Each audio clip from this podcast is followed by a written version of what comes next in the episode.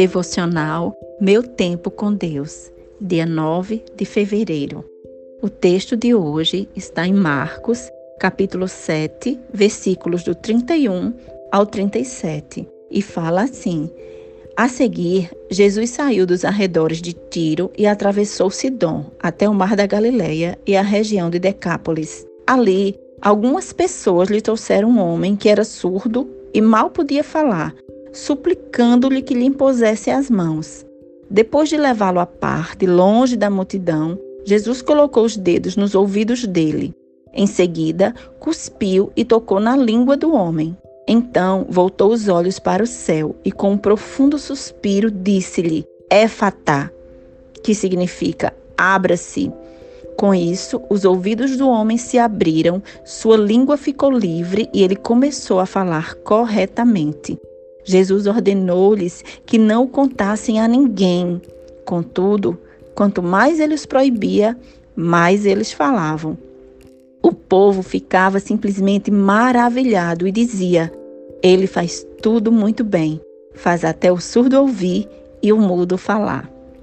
Não se sabe o que Jesus percebeu nesse homem, mas Jesus o levou à parte, longe da multidão. Era oprimido por um espírito imundo ou tinha algo que acontecera com seu corpo desde quando fora formado no ventre de sua mãe? Não temos respostas, mas lemos a descrição do que ele fez. Colocou os dedos nos ouvidos do homem. Em seguida, cuspiu e tocou na língua do homem.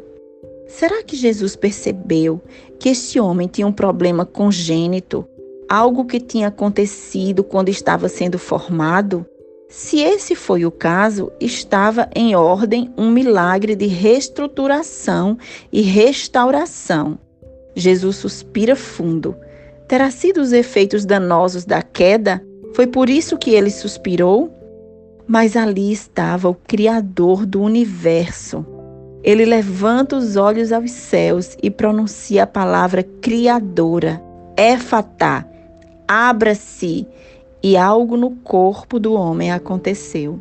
Sua língua ficou livre e seus ouvidos também. Ele começou a falar e a ouvir. Um milagre criador, com possibilidades maravilhosas para uma pessoa que agora pode se expressar e aprender com os sons que ouve. Diante de Jesus Cristo, Criador do universo, qualquer coisa pode acontecer. Isso não é a garantia que vai acontecer conosco ou com pessoas que a gente ama ou que desejamos. Mas podemos apresentar essas pessoas e as dificuldades que elas têm diante dele. Ele pode tudo e faz se achar que é apropriado no momento que oramos. Nossa tarefa é apresentar as possibilidades diante do Senhor e confiar na sua misericórdia e cuidado. Reflexão. Confiar que Deus nos ama e tem interesse genuíno em nós pode ser difícil, mas é possível. Devemos nos aproximar dele, confiante em seu amor e seu cuidado. Entreguemos nossas questões a ele.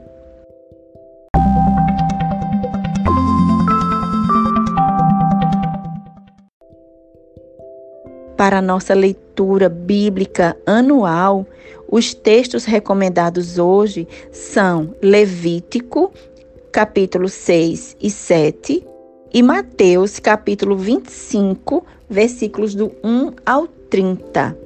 Em Levítico, nós vemos que por meio de Moisés, o Senhor continua dando instruções acerca do holocausto a ser realizado pelos sacerdotes para a expiação dos pecados dos israelitas. Como deveria ser realizadas as ofertas pelos pecados dos israelitas no deserto do Monte Sinai.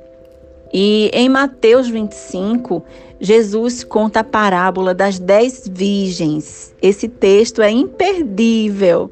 É, essa parábola representa a espera da sua noiva, da noiva de Cristo, que somos nós, pela chegada do noivo, que é Jesus, o resgate da noiva de Cristo. Essa parábola diz que nós devemos manter a nossa chama de amor acesa por Ele, pelo nosso noivo, até a sua vinda gloriosa.